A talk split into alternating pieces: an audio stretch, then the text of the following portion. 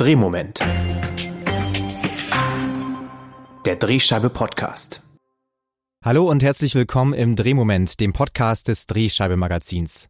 Mein Name ist Max Wiegand und ich begrüße Sie herzlich zu dieser letzten Folge in diesem Jahr.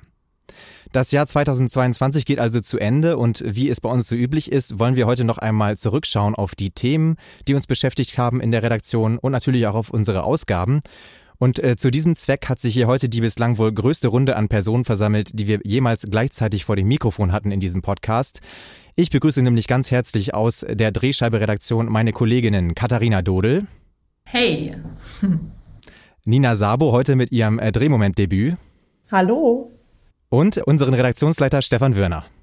Hallo. Ja, schön, dass ihr alle da seid für diese Folge. Ähm, wollen wir doch direkt mal einsteigen mit der ersten Frage an dich, Steff. Ähm, was waren so aus deiner Sicht die wichtigsten Themen, mit denen wir uns dieses Jahr so beschäftigt haben? Das Jahr 2022 war natürlich, ich glaube, man kann es nicht anders sagen, irgendwie ein Katastrophenjahr. Wir stecken noch so halb in der Pandemie oder die Pandemie war noch nicht ganz vorbei. Äh, beginnt dieser schreckliche Krieg gegen die Ukraine.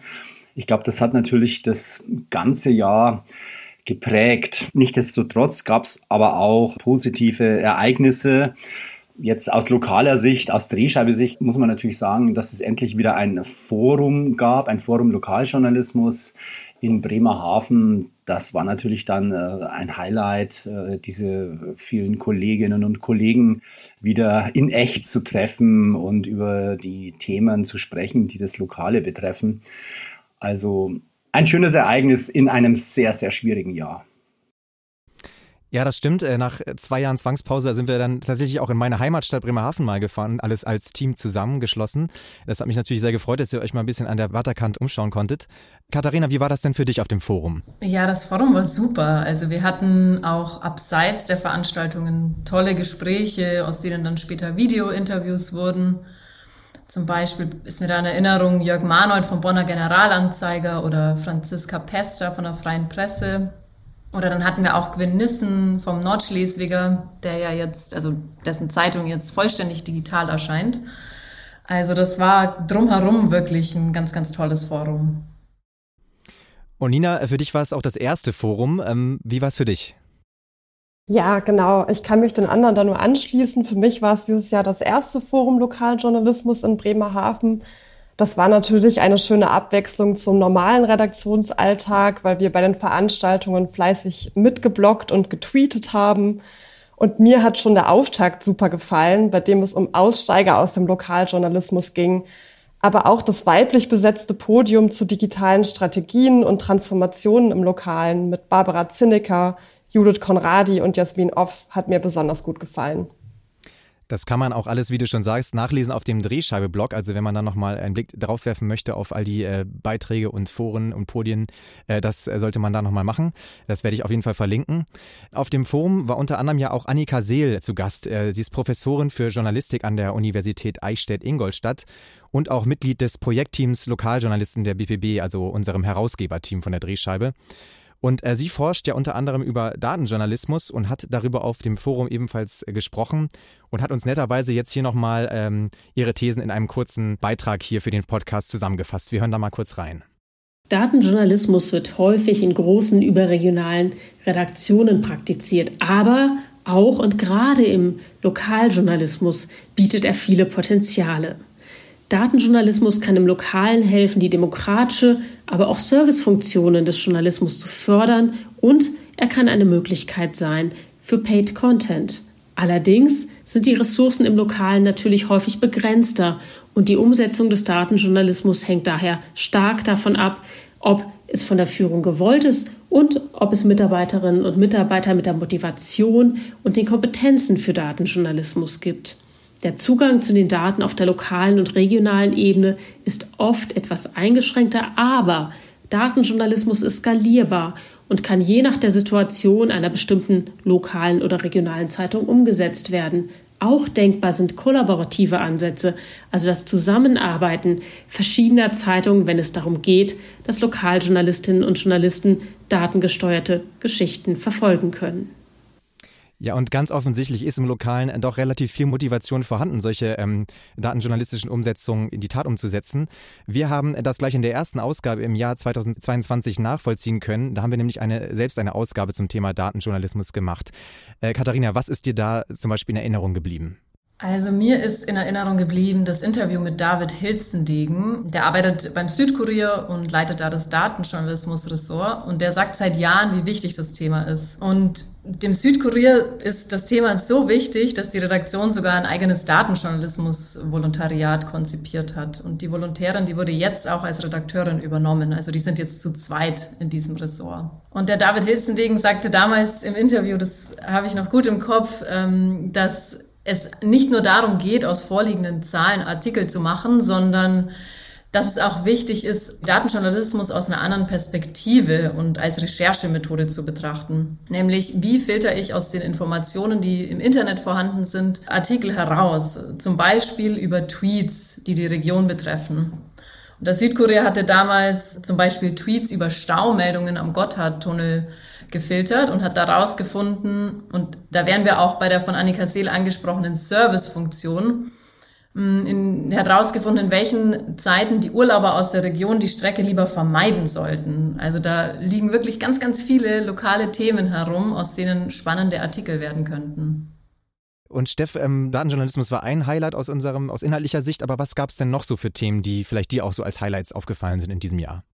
Ja, ich hatte den Eindruck, dass, dass es sehr viele sehr gute äh, Recherchen gemacht wurden, muss ich sagen. Also äh, wir haben ja schon mehrfach jetzt in der Drehscheibe und auch äh, hier im Drehmoment über und mit Alexander Roth von der Weiblinger Kreiszeitung gesprochen, der im Querdenkermilieu recherchiert hat, diese Demos sich angesehen hat etc. Äh, wurde ja dann auch ausgezeichnet mit dem Deutschen Lokaljournalistenpreis. Aber mir fallen wirklich auch noch andere ein, wenn man die Ostfriesenzeitung herannimmt. Daniel Noglik hat im Rocker-Rotlicht-Milieu recherchiert und da unglaubliche Sachen äh, zutage gefördert. Die Wiesmoor Connection nannte sich das. Spontan fällt mir noch ein, der Harzkurier, eine Geschichte, die wir jetzt erst kürzlich hatten. Ähm, Jan Luca Künzberg und Donata Künzberg haben einen, einen Sektenguru, kann man sagen, nochmal sich genauer angesehen, der auch in dem, mit der Partei Die Basis zu tun hat. Also das sind Recherchen, die mich wirklich beeindruckt haben und ich weiß nicht, vielleicht ein subjektiver Eindruck, aber ich habe das Gefühl, dass da wieder mehr Wert drauf gelegt wird und das fände ich natürlich super.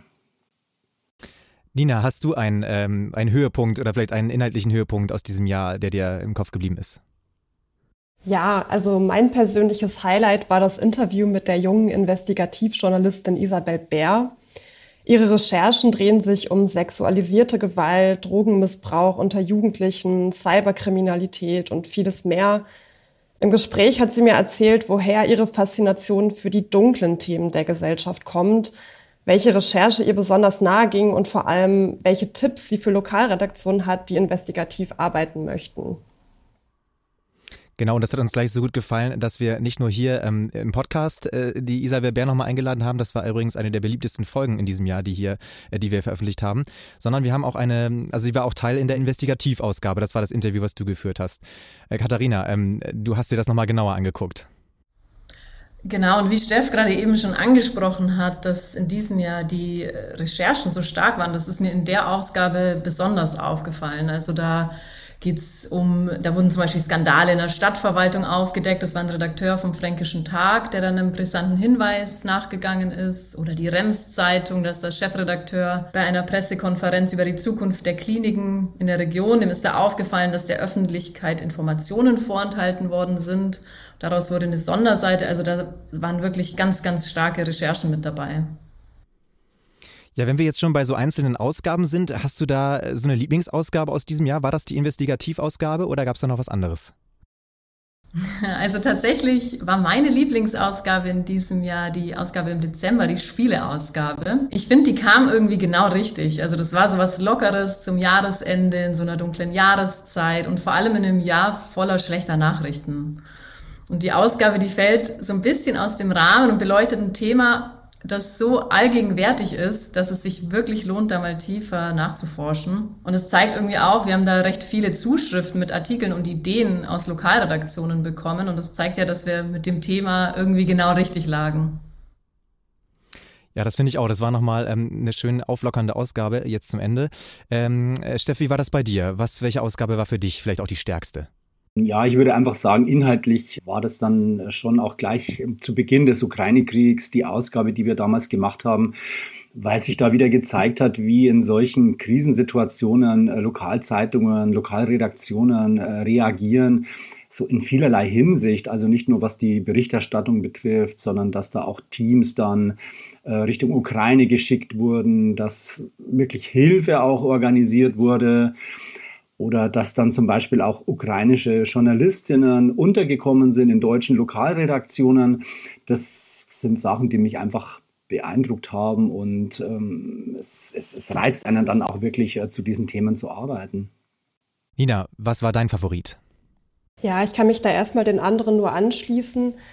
Die Themen rund um den Ukraine-Krieg oder Corona-Krise und auch Klimastreiks, die haben wir auch in unserer Bildungsausgabe aufgegriffen. Und ich finde, da lohnt es sich auch auf jeden Fall nochmal einen Blick reinzuwerfen. Ich würde zum äh, noch ergänzen als Fußballfan äh, die WM-Ausgabe, die wir gemacht haben, natürlich zum umstrittenen Turnier in Katar, das ja jetzt gerade äh, so in den letzten Zügen ist, äh, zumindest zum Zeitpunkt dieser Aufnahme. Da haben wir natürlich auch nochmal geschaut, ähm, inwiefern das auch im Lokalen aufgegriffen wird. Da gab es zum Beispiel von der Neuen Westfälischen ja auch einen Bericht über so eine etwas ominöse Spende aus äh, dem Emirat an einen lokalen oder an lokale Fußballverbände. Genau. Ja, ähm, ansonsten äh, gab es ähm, ja in diesem Jahr dann als Veranstaltung nicht nur das Forum, was natürlich äh, sehr viel Aufsehen erregt hat im Lokalen, sondern auch eine ja doch viel beachtete Redaktionskonferenz äh, von der BPB in Chemnitz. Äh, darin ging es um das Thema Medien und Haltung. Und einer der Organisatoren war der Chefredakteur der Nürnberger Nachrichten Michael Husarek, ebenfalls aus dem Projektteam. Und er hat für uns nochmal resümiert, worum es bei diesem Seminar ging. Das hören wir nochmal kurz an. Medien und Haltung, so lautete der Titel einer Redaktionskonferenz in Chemnitz. Ein spannendes, ein polarisierendes Thema. Inwieweit sollen wir Medien ähm, Partei ergreifen für bestimmte Gruppen, für bestimmte Themen? Anhand des Beispiels der AktivistInnen der letzten Generation wird in diesen Tagen sehr deutlich, welche Gratwanderung ähm, für JournalistInnen ähm, momentan bewältigt werden muss. Es gibt einerseits ein gutes Anliegen, den Klimaschutz, es gibt andererseits Aktivitäten, die ähm, jenseits des rechtlich Erlaubten sind. Über solche Fragen haben wir uns bei dieser Redaktionskonferenz sehr intensiv, sehr ernsthaft ausgetauscht. Am Ende, das war ein Fazit, äh, mit dem ich aus Chemnitz wieder nach Hause gefahren bin, war klar, Medien sind keine Roboter, die ähm, ohne Haltung ihre Arbeit machen.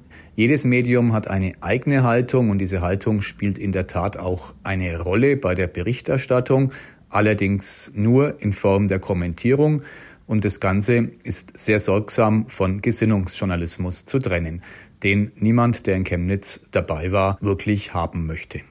Äh, Steff, du warst selbst vor Ort in Chemnitz. Äh, wie hast du das denn verfolgt? Ja, ich glaube, dass einfach das Thema dieser Veranstaltung gut gewählt war, denn äh, Medien und Haltung, damit müssen sich alle äh, derzeit befassen, ob das nun um die Querdenker geht in Zeiten der Pandemie, ob wir uns heute auseinandersetzen mit Demonstrationen, mit Angriffen auf Journalisten. All das, glaube ich, äh, spielt in allen Redaktionen derzeit eine Rolle und deswegen war das äh, Thema wirklich gut gewählt. Es war eine spannende Veranstaltung in Chemnitz. Ja, und wie du schon sagst, äh, das wird uns bestimmt auch in den kommenden Jahren begleiten, dieses Thema. Ähm, was steht denn ansonsten so an im nächsten Jahr? Was werden wir auch so in der Drehscheibe behandeln? Wir haben uns natürlich bei der Jahresplanung wieder äh, vorgenommen, dass wir schon ein, ein buntes Potpourri an Themen bearbeiten wollen. Das gehört ja zu unserem Konzept, dass wir schwere ernste politische Themen aufgreifen und zeigen, wie sie im Lokalen bearbeitet und dargestellt werden. Aber natürlich werden wir auch so Themen wie jetzt eine leichte Sommerausgabe haben wir uns natürlich vorgenommen, solche Dinge Völlig klar ist natürlich, dass es auch wieder um das Thema Klima gehen wird. Da geht auf keinen Fall ein Weg dran vorbei. Da passieren auch interessante Sachen. Es entstehen äh, Klimaredaktionen, Klimaschwerpunkte im Lokalen. Das werden wir uns wieder genauer anschauen. Und in der zweiten Jahreshälfte wird es dann äh, zum Beispiel, das kann ich schon äh, vorwegnehmen, auch ein Modellseminar zum Thema Wahlen geben. Wahlen immer ein wichtiges Thema für die Bundeszentrale für politische Bildung und natürlich dann auch für die Drehscheibe. Das ist so das, was wir uns vorgenommen haben und ich hoffe, wir können äh, unsere Leserinnen und Leser äh, wieder dafür interessieren, was wir hier so machen. Na, dann freue ich mich äh, auf die kommenden Ausgaben mit euch äh, und äh, bedanke mich vielmals, dass ihr heute hier dabei wart. Dann macht's gut und ähm, dann sehen wir uns demnächst wieder in der Redaktion. Tschüss, Tschüss. danke fürs Gespräch. Wie immer die Empfehlung noch einmal in die Show Notes zu schauen. Dort finden Sie einige der Beispiele, die wir hier aufgeführt haben. Ansonsten möchte ich mich ganz herzlich bei Ihnen bedanken dafür, dass Sie uns so zahlreich zugehört haben in diesem Jahr. Und ich hoffe natürlich, dass Sie auch im kommenden Jahr ähm, wieder einschalten, wenn die nächsten Folgen des Drehmoments erscheinen. Bis dahin wünsche ich Ihnen schöne Weihnachten, einen guten Rutsch, bleiben Sie natürlich lokal und bis zum nächsten Mal im Drehmoment.